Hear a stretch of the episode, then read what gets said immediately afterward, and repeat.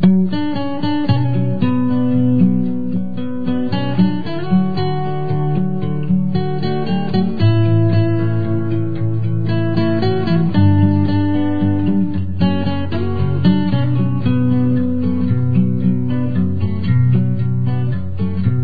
tiemble el Estado, los cielos, las calles, que tiemblen los jueces y los judiciales. Hoy a las mujeres nos quitan la calma, nos sembraron miedo, nos crecieron alas.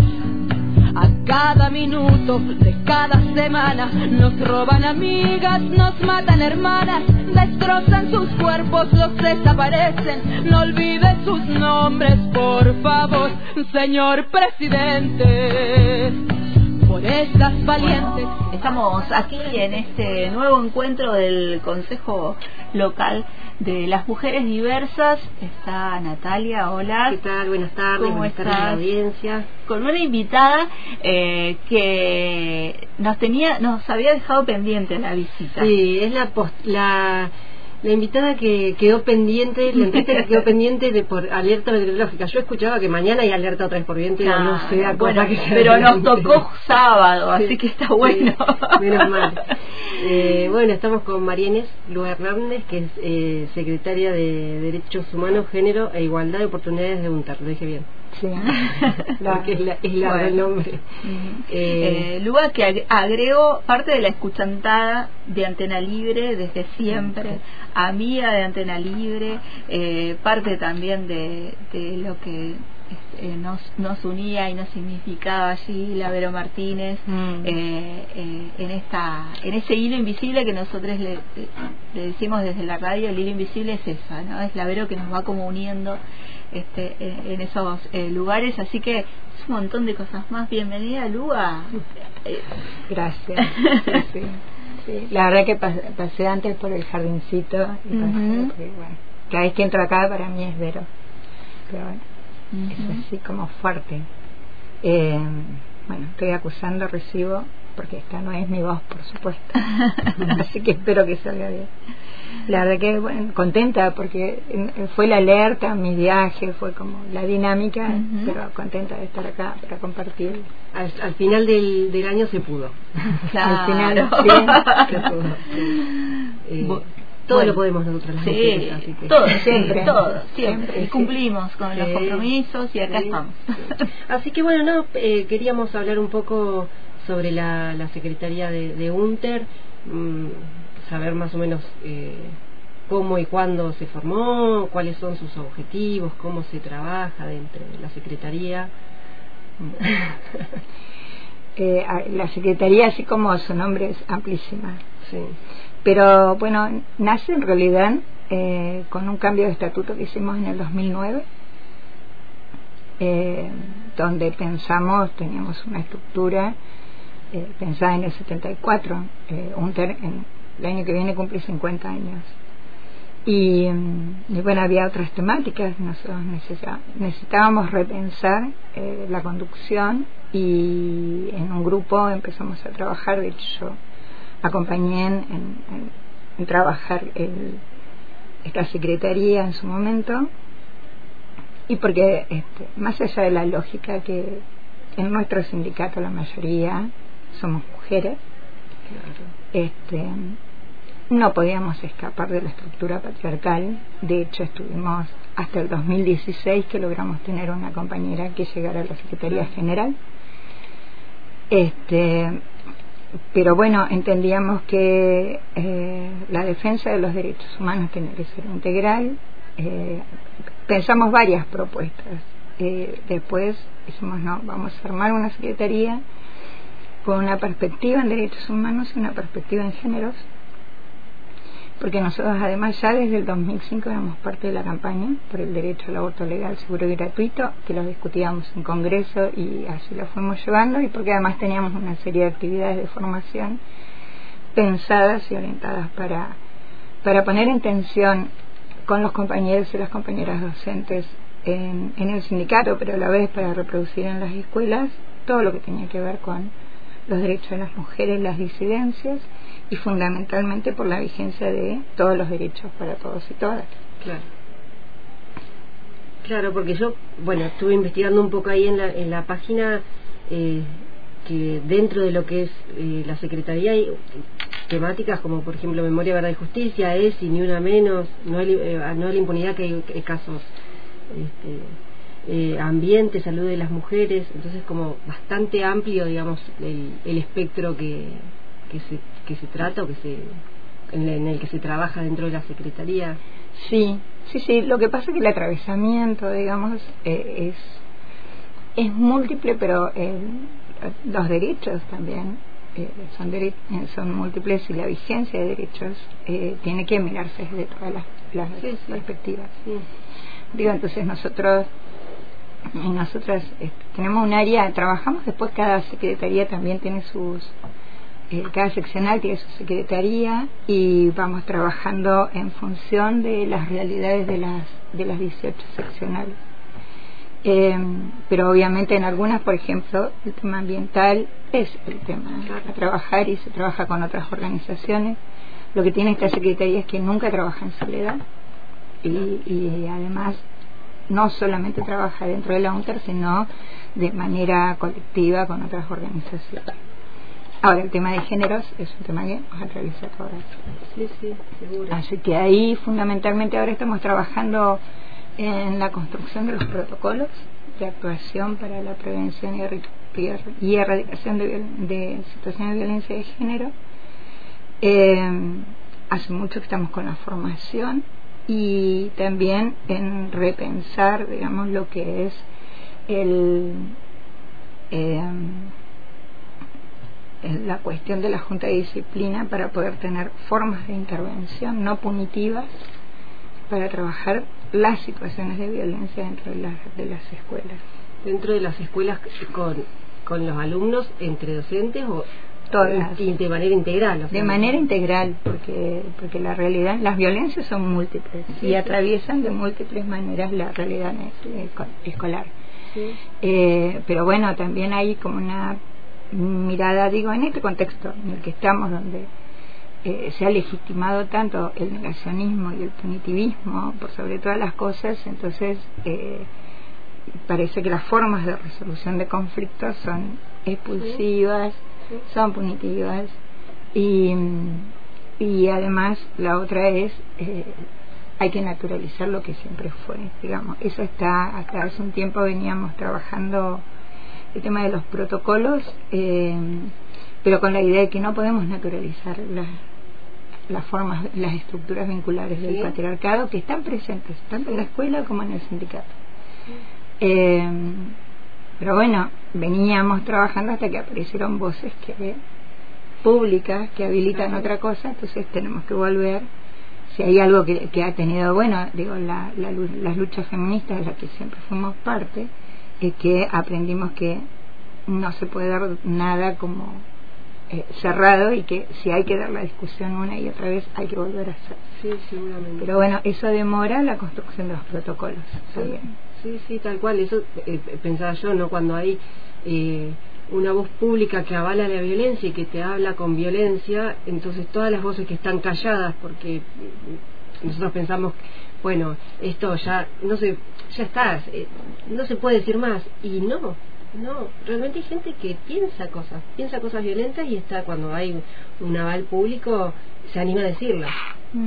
y, eso es como decís vos, atrasa un montón porque atrasa en lo que vos pensabas que esto ya estaba, ya está, ya estaba saldado, ya estaba, no, no tenía discusión, pero evidentemente no, este, sigue siendo necesario todo el tiempo eh, ir y volver, ir y volver como para, para seguir un camino hacia adelante y no, y no tener que retroceder de esta manera, es tremendo. Eh, y con respecto a esto de las que hablabas de las violencias también, que viste que las violencias son cuando hay un tipo de violencia seguramente encontrás un montón de tipos de violencias y, y, bueno, esto hay que pensarla como eh, multi multicausal y, y, y a tejer hilos por todos lados como para para, armar un protocolo es súper difícil. Súper difícil. Este, pero pero bueno, es interesante que se trabaje en un protocolo de, y, que se, y que se trabaje en esto desde la no naturalizar lo, las, lo que venimos trayendo de años y siglos y siglos como para para repensarnos y poder deconstruirnos y, y poder avanzar. Me parece re interesante eso. este, sobre todo en este en este momento, en, este, este contexto. Sí, en este contexto. Hay un eh, algo que, que me parece está bueno resaltar en este trabajo que se viene haciendo desde, desde la UNTER en diferentes años, eh, que es eh, lograr el, el artículo por eh, violencia de género. Mm. Eso fue un logro súper importante, me parece, este, dentro de lo que fue la lucha, porque se logró con lucha y la implementación también lleva lucha. Eh, digo que, que, las compañeras puedan tener eh, ese artículo que las ampara y que además tiene un montón de también de ítems eh, de protección, ¿no? De, de, proteger a la compañera, de, de no tener que decirlo abiertamente. Digo, eh, hay un montón de cosas y me parece que, que es para rescatar dentro también de, toda esta pelea y esta lucha que tiene que ver con... Sí, ese artículo además eh, se construyó de manera colectiva y en ese momento el secretario de Derechos Humanos era Luis Yenda que era muy particular, pero nosotros lo, veía, lo veíamos como una necesidad, entonces este, desde distintos lugares empezamos a trabajar en la construcción de, las propuestas de cómo tenía que ser el artículo. Eh, la verdad que el artículo tiene, eh, cuando nosotros en otros encuentros o en, en, los plurinacionales hablamos, la verdad es que nos sentimos bastante orgullosos, digamos, por la construcción que logramos hacer, porque ese artículo eh, cubre por 180 días a las compañeras, continuos, discontinuos.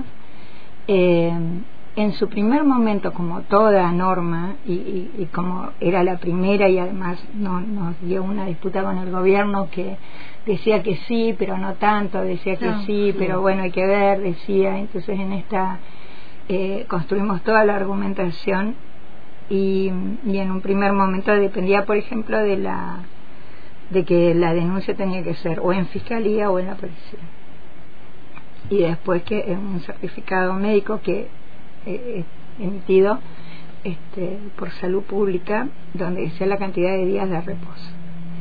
Pero nosotros sabíamos que en el andar íbamos a tener que pensar otras cosas. Inmediatamente vino el tema de eh, el traslado transitorio, sin importar, nosotros solamente nos podemos trasladar los y las docentes siendo titulares. En este caso el traslado transitorio se da sin importar si sos suplente, lo que sea, porque depende de la vida de la compañera y o a veces porque hay compañeras muchas compañeras que se trasladan que viven solas y que sus familias o sus amigos están en otro lugar y es la mejor manera para poder empezar el camino de reparación. El año pasado lo que logramos fue eh, que no solamente con la denuncia eh, trabajar con el principio de credibilidad. Nos ayudó fundamentalmente mm. la creación del Ministerio de Mujeres. Claro. Porque el Ministerio de Mujeres retoma eh, leyes, amplía leyes y nosotros nos tomamos sobre esa normativa y dijimos, bueno, acá no necesariamente tiene que ir la compañía de la policía, pues sabemos lo que implica la denuncia. Eh, y además empezar también a, eh, a trabajar, que lo estamos trabajando ahora porque es como un artículo que está en pleno proceso, ahora estamos trabajando en el reconocimiento de lo que es el estrés postraumático. Claro y las secuelas digo, de, de, lo que implica eh, haber atravesado estas circunstancias como para que no tengamos que la compañía no tenga que volver a explicar qué fue lo que pasó. Eh, y además aunque lamentablemente eh, digo esto que lo, lo fuimos construyendo todavía hay sectores o funcionarios que no se han apropiado del artículo. Entonces eh, les recordamos fundamentalmente que la última que la ampliación de la ley también dice que los funcionarios públicos no pueden obstaculizar estos derechos entonces pero está en construcción. A veces quisiéramos no tener que repensar algo nuevo porque estamos pensando que estamos por atrás. Pero bueno hay que pensarlo. Y sí, sí, sí, es una construcción colectiva y es una construcción que seguimos armando. Sí, es es para siempre la construcción, nunca se, nunca se detiene, porque siempre, y sobre todo, bueno, eh, la, la sociedad, ¿no? se supone que vamos avanzando, no sé, a veces no estoy tan segura, pero se supone que las sociedades van avanzando y en ese, en ese avance tenemos que ir construyendo y adaptándonos a, a las nuevas necesidades y a las nuevas realidades. Entonces, eh, la construcción colectiva es, es, lo más importante, no los aportes de que siempre, bueno, nosotros siempre hablamos acá de, de tejer las redes y de, y de poder encontrarnos eh, con otras miradas que, que siempre nos enriquecen. Así que por eso, por eso también queríamos hablar un poco de esto y, y saber un poco de qué se trataba y, que nos cuentes para, para los para en general para saber este eh, los oyentes, las oyentes. Eh, sí, que, está la Secretaría y que eh, algo también que está pasando en, este, en estos tiempos es el tema de la ESI. ¿No? Y es una tarea importante también de la Secretaría trabajar con el tema de la ESI en las escuelas, un derecho que está siendo cuestionado por estas derechas fascistas que vienen a acusarnos de que tenemos muchos derechos, todos, y entonces nos vienen a... Digo, eh, hay ahí como un, como un ataque constante al laburo que hacen los educadores en las escuelas con el tema de la ESI.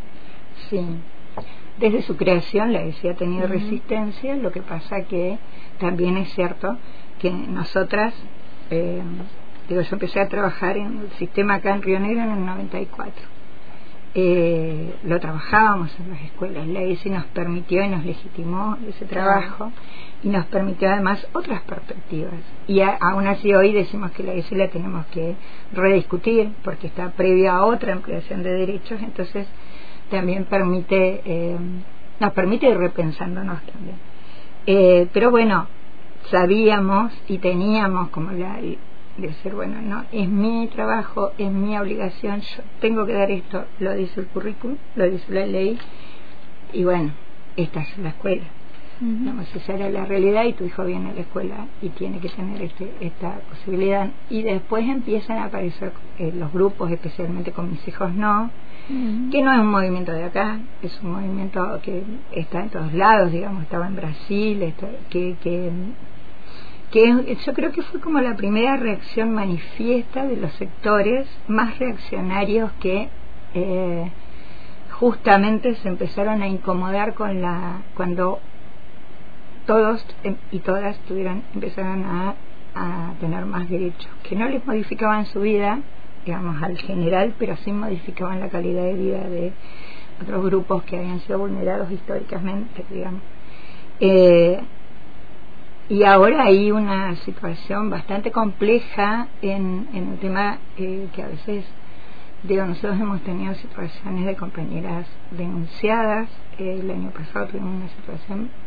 absolutamente este, inédita, pero que en el momento sabíamos que era una situación compleja, pero cuando le empezamos a desmenuzar nos dimos cuenta eh, de una compañera que, bueno, que los padres venían a cuestionar su identidad sexoafectiva, digamos, su vida mm, privada, entre comillas, eh, con la excusa de que había dado una clase de ESI, ¿no? Y entonces, y ahí empezó a decir, bueno, no, no, no molesta la ESI, no molesta, lo que molesta es eh, que desde la escuela se empiecen a ampliar y a enseñarles, desde que son muy chiquitos, derechos básicos. Y además el derecho del, del cuidado de sus cuerpos, de la elección, esos derechos a las a los sectores reaccionarios, ¿no? Porque justamente quien más amplitud de derechos tiene, más libertad tiene de elegir y además eh, más seguro está eso mismo. Sí, además más libertad de pensamiento. Totalmente, porque, además uno ve con los niñitos eso, el, tema, el, una cuestión al principio cuando, cuando estábamos trabajando con esto.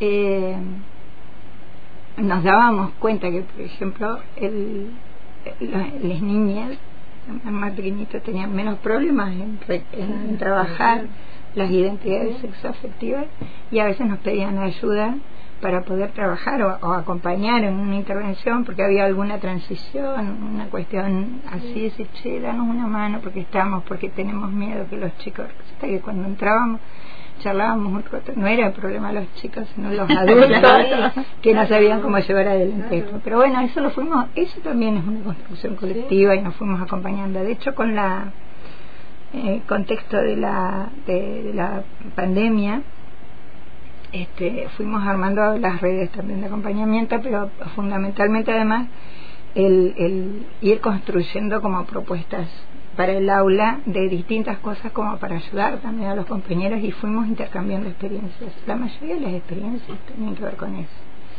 Lo que se generó y fue muy, muy fuerte porque además permitió detectar qué pasaba con algunos niños, niñas y jóvenes que estar en su casa implicaba estar en un riesgo. Claro, sí. Sí, es tremendo.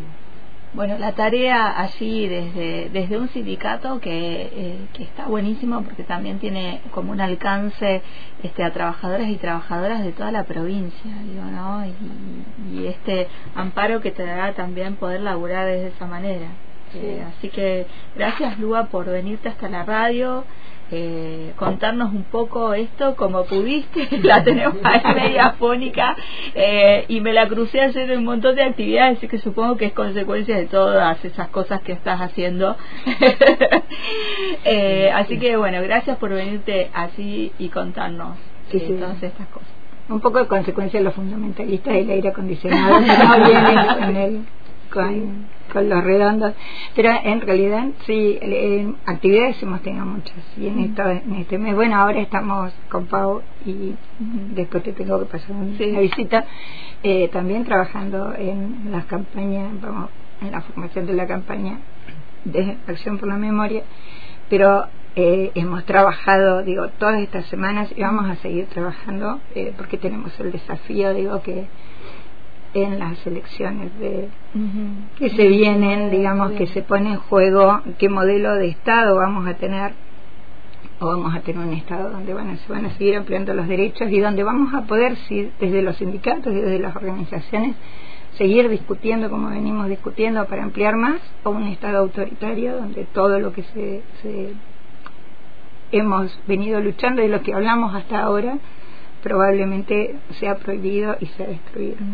Así que, bueno, fundamental y esa lucha la damos nosotros en el sindicato, en la escuela, fundamentalmente en defensa de la escuela pública del Estado, que amplía derechos y fundamentalmente también en defensa propia, que estamos todos Así que bueno, yo agradezco la invitación y nos seguiremos encontrando porque tienen muchos desafíos. Sí, nos vamos a seguir encontrando, Nati. Eh, gracias por, por un nuevo espacio aquí del Consejo.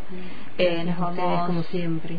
Nos vamos a encontrar eh, la próxima semana eh, y bueno, ahí, este, como decía Lua, es en defensa de la democracia, en defensa de poder seguir construyendo derechos para todos que bueno, el próximo 19 de noviembre te invitamos a que votes eh, por tus derechos y a que defiendas la democracia. Y por ahí. los derechos míos y los derechos del de al lado también, que son súper importantes como los míos. Todos. Gracias. La canción que viene ahora se llama Carapazón y pertenece al último disco del trío Eruca Sativa. Esta canción se editó poco antes de que comenzara la pandemia y de algún modo parece que estamos hablando de este asunto. En dirección, Carola Celaschi. En el piano, Laura Vázquez. Sonia Álvarez en arpa. Violeta García en cello. Cristín Breves y Caro Rodríguez en violines. Elizabeth Ridolfi en viola. Belén López en contrabajo. Y Marina Linaje en marimba.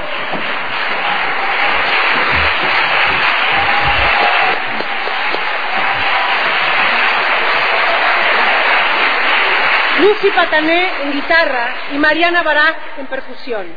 Canta Flor Bobadilla Oliva.